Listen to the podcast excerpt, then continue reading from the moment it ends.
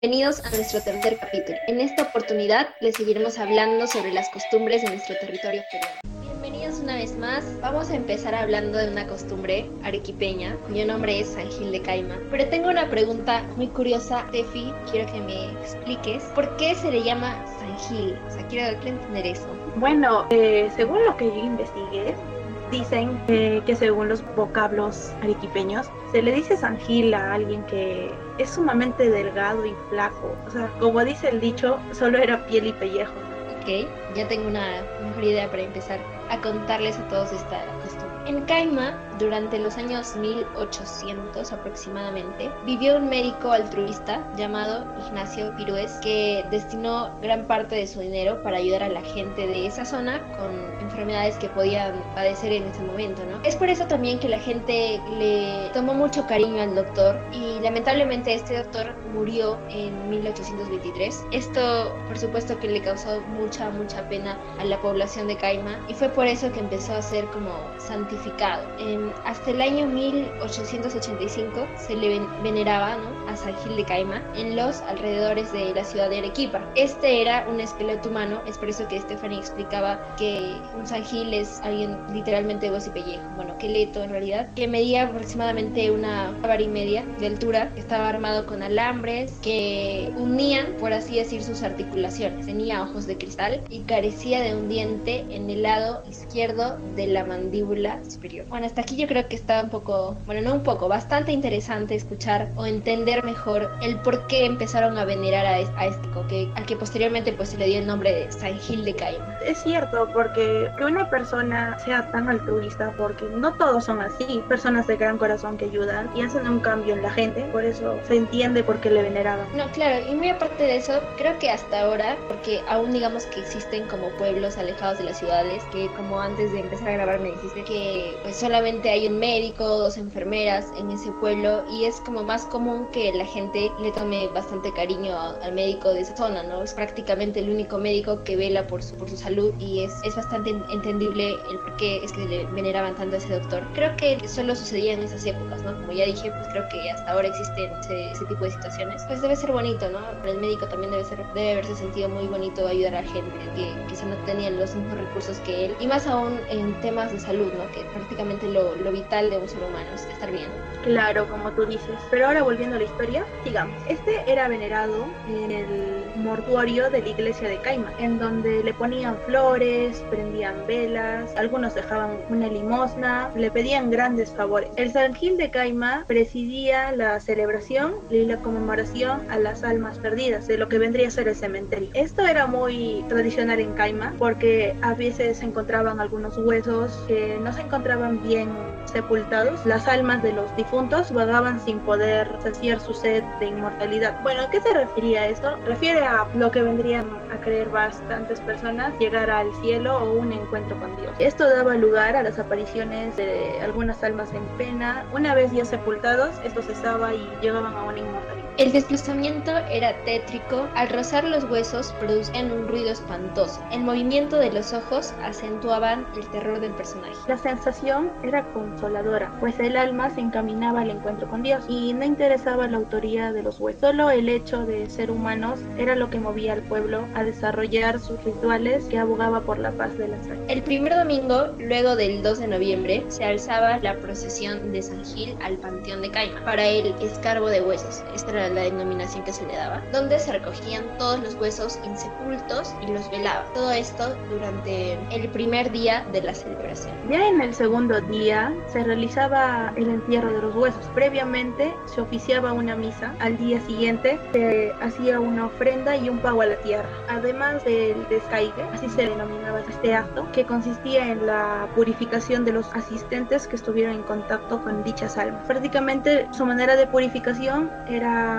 mediante algunos golpes o azotes con ramas de membrillo o como que se encontraban cerca de los cementerios. Bueno, Tefi, ¿qué tal te pareció esta costumbre hasta aquí? Honestamente, yo no tenía conocimiento. Quizás si no hubiera tenido que investigar sobre el tema, no hubiera tenido el conocimiento, ¿no? Tantos años viviendo en Arequipa y la verdad es que nunca había escuchado de esto, pero creo que siempre es bueno como culturizarse y entender mejor a la población tradicional que ya pues vive en esta ciudad desde épocas muy muy antiguas. Pues sí, siendo sincera, tampoco conocía mucho de eso visto, o sea, tal vez lo escuché, pero no, no estaba tan informada acerca de ese tema. Es cosa también porque el hecho de que, digamos, tengan que azotar a personas que no tienen nada que ver, solamente por el hecho de que estuvieron en contacto con esa alma, también es... Pero aquí eh, los azotaban y los daban golpes, pero tipo no en un azote fuerte, sino se dice que las ramas de membrillo y el molle ayudaban a que en los cementerios, si habían almas en pena, habían algunos que se quedaban con esas almas. Por ejemplo, tú vas a un cementerio y una alma se te puede pegar a ti. Dicen que te da mala suerte, no recuerdo muy bien, pero si tú llevas el molle, prácticamente te alejaba de cualquier alma y salías bien del cementerio. O bueno, eso es lo que me contaron. Claro, creo que también es como, como creencias, ¿no? Depende, yo creo, de cada persona el creer o no creer. Al final cada uno es libre de tomar la decisión que mejor le parezca. Pero sí estuvo muy interesante. Bueno, eh, quisiera que ustedes nos cuenten mediante las redes sociales que ya pondremos al final de, esta sesión. ¿Qué tal les pareció esta costumbre y si ya la conocían antes o es la primera vez igual que nosotras que, que escuchan sobre Wow, realmente muy interesante la historia de San Gil de Caima. Y ya para continuar vamos a hablar sobre una costumbre bien conocida, llena de diversión y muy visitada. Estamos hablando del Carnaval de Cajamarca. Es verdad, el Carnaval de Cajamarca, una fiesta bastante a lo grande, podría decirse, que surgió aproximadamente en el año de 1930 y se celebra 40 días antes de cada miércoles de ceniza en la actual localidad de Cajamarca. También es considerada una de las fiestas más grandes y alegres de todo el Perú, teniendo como propósito venerar al rey Momo en el ño carnavalón, el cual representa la burla y el sarcasmo hacia un personaje de la actualidad. Combina elementos como disfraces, música, desfiles y actividades en la calle realizados por los pobladores. Para esta gran celebración se usa lo típico en los carnavales, como globos de agua, espumas y pica pica. Este carnaval tiene tradiciones como lo son la elección de la reina del carnaval. Para saber un poquito más sobre esto, pues les cuento, em, un domingo previo a la Semana Central se realiza la elección. Y pues em, días anteriores a la elección, los postulantes, eh, bueno, las postulantes a reinas recorren las calles acompañadas de patrullas y comparsas, invitando al público. Bueno, lo siguiente que también se hace es el concurso de coplas, que pues tiene dos premios. Uno es para los creadores y el otro premio es para los que interpretan. Aquí pues participan bastante gente eh, de pueblos vecinos, barrios, instituciones. Bueno, para continuar, el jueves de compadres, bastante interesante este nombre, no lo conocía, pero bueno, em, nos dice que esto es celebrado en el barrio de San Pedro. En sí es una ceremonia que prueba la amistad. Bueno, en sí lo que se hace aquí es que dos hombres obtienen cintas del mismo color. Cuando pasa eso, es que se tienen que convertir en compadres. Así que bastante interesantes. Y por la noche se da una gran fiesta en la plazuela de José Gálvez. También se da la entrada del Ño Carnavalón, donde se hace ingreso este y se lleva a cabo el sábado de carnaval, por la mañana o por la tarde, donde se da la entrada del Rey Momo, así llamado, con la representación de un gran muñeco de un gran tamaño. Pues es un personaje público de la actualidad, donde se pasea por la ciudad. También se da el concurso de patrullas. En este pues se lleva a cabo el domingo de carnaval, siendo el día siguiente, donde este es uno de los espectáculos más bellos y contagiantes, ya que los grupos se disfrazan y bailan en comparsas con una jocosa fiesta en el que también participa el público. Además, se da el curso del carnaval, donde se realiza el día lunes y se da la competencia de carros alegóricos, bellamente decorados que desfilan por toda la ciudad. Después del velorio del ño carnavalón o el entierro del ño carnavalón, también se puede ver la unsha o yunza en este caso, que es una ceremonia que se realiza desde el martes del carnaval hasta aproximadamente el siguiente domingo en cada barrio. Esta ceremonia y fiesta consiste en danzar alrededor de un tronco que está totalmente adornado con regalos. Mientras se danza con alguna pareja, van dándole vueltas al árbol mientras van talándolo. Y al final, la pareja que llegue a talar el árbol, que le dé el último golpe, tiene que organizar el siguiente puncha del próximo año. Bueno chicos, eh, en realidad a mí me encantó averiguar sobre esta tradición, ya que sí tenía conocimiento que era uno de los eh, carnavales más alegres del Perú. Y, y, se siente tan, o sea, yo personalmente me siento tan feliz de ser peruana, ya que siento que somos bastante afortunados de tener estas historias, estas costumbres diversas, o sea, en sí, no sé, no, eh, pero el Perú tiene su propio estilo y esencia. Algo que también quería recalcar, porque es algo que, em, no me parece interesante. Bueno, a pesar de ser una celebración regional, atrae la vista de muchísimos turistas. Más o menos, para darles un número aproximado, unos 15.000, tanto nacionales como extranjeros. Y bueno, esto es una muestra más de cuán diverso y multicultural es nuestro país. Pues sí, al final es un carnaval latino y se, se nota bastante que los carnavales latinos son una muy bonita experiencia. Eh, claro, yo no he llegado a ir a alguno de estos carnavales, pero se nota que le ponen entusiasmo, tienen su alegría y desearía ir alguna vez. Claro, se nota bastante la preparación, ¿no? Porque en sí es toda una organización sorprendente. Y justo eh, les iba a preguntar si es que alguna vez fueron o si les gustaría ir. Personalmente no he ido, pero sí he escuchado, he visto videos sobre experiencias, ¿no? Que pues hay mucha gente que está danzando en las calles, algunas personas les ofrecen cerveza, este, y las personas, wow, re alegres. yo creo que te va a dejar una experiencia bastante bonita para siempre recordarlo. Y bueno, no tenemos nada que envidiar a los carnavales brasileños o los que son de otros países, ya que eh, según lo que me han contado, es este de alguna u otra manera mucho mejor.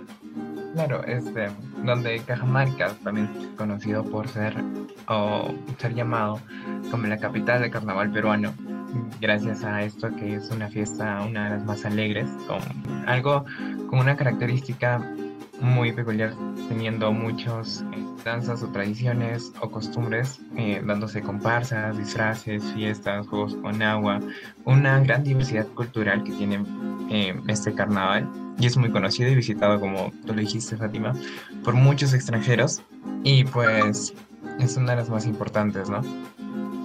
Claro, y bueno, como es de conocimiento general, eh, este año 2021 no se pudo el carnaval por el hecho de la pandemia, pero ojalá muy, bueno, ya muy pronto se reanude para el próximo año de 2022 o quizá 2023, para que volvamos a, celebrar y, estar con, con, bueno, yo que sepa, ¿no?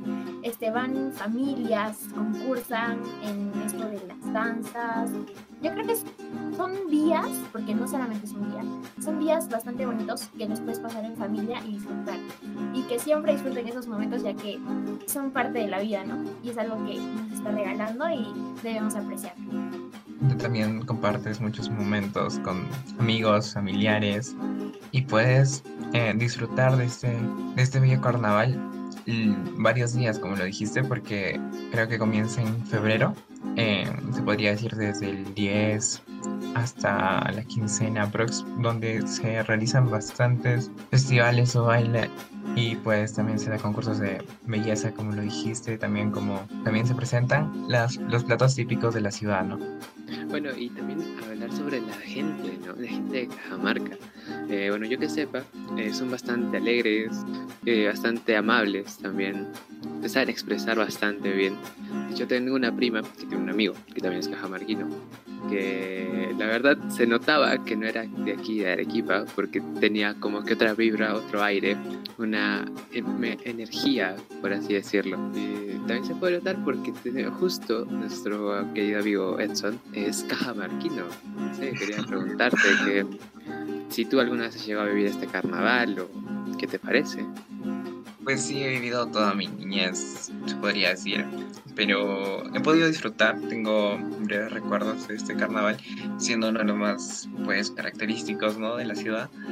Y pues sí, también como lo dijiste, se nota la diferencia, el trato de una persona siendo diferente ciudad, como los que son de aquí, de Arequipa, o digamos de Lima, o de Cajamarca, o de cualquier sitio, se nota su forma de ser, el trato, la alegría que tiene cada uno. Y pues eso es parte de él, ¿no? Y pues te podría comentar muchas cosas que, pero me acuerdo lo más breve posible es los, los desfiles, ¿no? Que pasan en carros alegóricos con un montón de gente tirándose agua, un montón de, podría decirse una fiesta colorida con concursos de belleza pasando. Es una fecha muy importante donde puedes pasar en familia con amigos. Y ahora pasaríamos a la última costumbre, que sería el pago a la tierra, que la estaremos comentando con mi compañera Fer. Eh, y bueno, eh, Fer, eh, ¿tú alguna vez conoces o has escuchado sobre esta costumbre? La verdad sí he escuchado sobre el pago a la tierra, pero nunca supe cómo era, en qué consistía. Así es que bueno, para ahora explicarles todo esto a los oyentes, empezamos. El pago a la tierra, bueno, antiguamente en Perú, se, se veneraba a la tierra o a la Pachamama, ¿Quién era esta Pachamama? Pues esta Pachamama eh, se creía que era la diosa de la fertilidad, fuente de vida y que pues, proporcionaba eh, alimentos a esta eh, antigua población. Además, era también muestra de agradecimiento por el cual pues hacía este pago a la tierra, ¿no? Para manera de agradecerle a esta Pachamama por todo lo que ella brindaba. Y bueno, esto nos recuerda, ¿no? Al Inti Raimi, donde también se veneraba un dios, pero en este caso era al dios Sol. Y bueno, tanto la cercanía entre el hombre andino con la tierra, que se realizaban eh, ritos ancestrales para asegurar estas buenas cosechas y así pues también, como ya lo dije, dar un agradecimiento a la madre tierra. Y bueno, esta costumbre se sigue realizando actualmente, principalmente en regiones andinas. Sí, realmente es curioso ver cómo, cómo los pobladores se mostraban muy agradecidos con sus dioses y bueno, para demostrarles este agradecimiento rendían culto, hacían sacrificios, realizaban festividades, todo por darles las gracias por todo lo que los dioses les daban a ellos. Exacto, y bueno, eh, más exactamente, ¿no? Que a la, a la Pachamama, que pues en ese momento en la producción que les brindaba, eh, tanto los alimentos, etcétera, era pues muy bien vista, ¿no? Porque en ese momento lo más importante, digamos, que era la alimentación del pueblo y al tener una buena alimentación eh, provistos de, esta buena cosecha, pues los pobladores le tenían que rendir culto a la Pachamama, ¿no? Entonces es interesante, ¿no? Y la verdad es que es bastante curioso.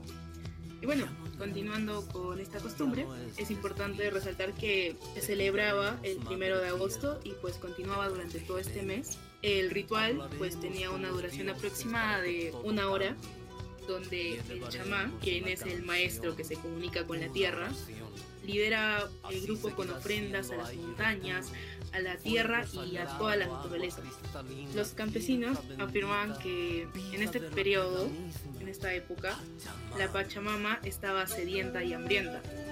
Entonces, pues, era de alguna forma necesario satisfacerla con buenos alimentos y que sean muy nutritivos para ella exactamente. Y bueno, dentro de estos eh, alimentos eh, podríamos encontrar eh, las hojas de coca, también la chicha, ¿no? Que conocemos ya, que, sería, que es pues, una bebida muy importante en ese momento. El cebo de vicuña, como también se podían colocar frutas, comidas tradicionales, harina, jugos, miel e inclusive el vino o la cerveza, que pues eran, bueno, que son actualmente también bebidas alcohólicas. Y bueno, todos estos alimentos se quemaban y luego se enterraban para finalmente cubrirlos con tierra y flores, por así decirlo, para terminar el procedimiento ¿no? de, este, de este agradecimiento. Sí, realmente bien curioso porque es como si, como lo mencioné, es alimentarla a ella para que ella siga proporcionándoles los alimentos que necesitaban, ¿no? La población. Y bueno, como lo dijiste tú, Fer, eh, este, este proceso ¿no? del pago a la tierra, culturalmente solo se podía ser realizado por chamanes o, también llamados los curanderos. Y esto pues porque, como lo dijiste también, eh, tenían pues ese poder, ¿no? esa conexión con la tierra. Eh, y bueno, también por su gran rango ¿no? que seguían ante la sociedad. Y esto pues porque decían que tenían no solo comunicación con la tierra, sino también con los mismos dioses de la naturaleza. Sí, realmente es impresionante. De hecho, me gustaría mencionar que hay una leyenda, por así decirlo, urbana, que es también relacionada con esto, donde el pago a la tierra también se le ve de otra forma.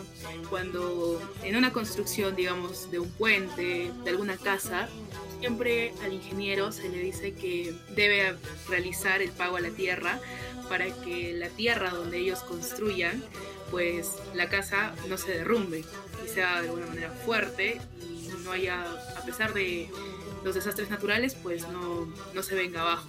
Y es realmente curioso porque es como que guarda una cierta relación ante esta costumbre de los antiguos pobladores. Sí, bueno, pues eh, realmente también esto se ha visto influenciado porque pues sí ha pasado, ¿no? Que pues eh, ingenieros no eh, realizaban este pago o lo realizaban mal y al final pues las construcciones que realizaban terminaban cayéndose, entonces es, es interesante por esa parte.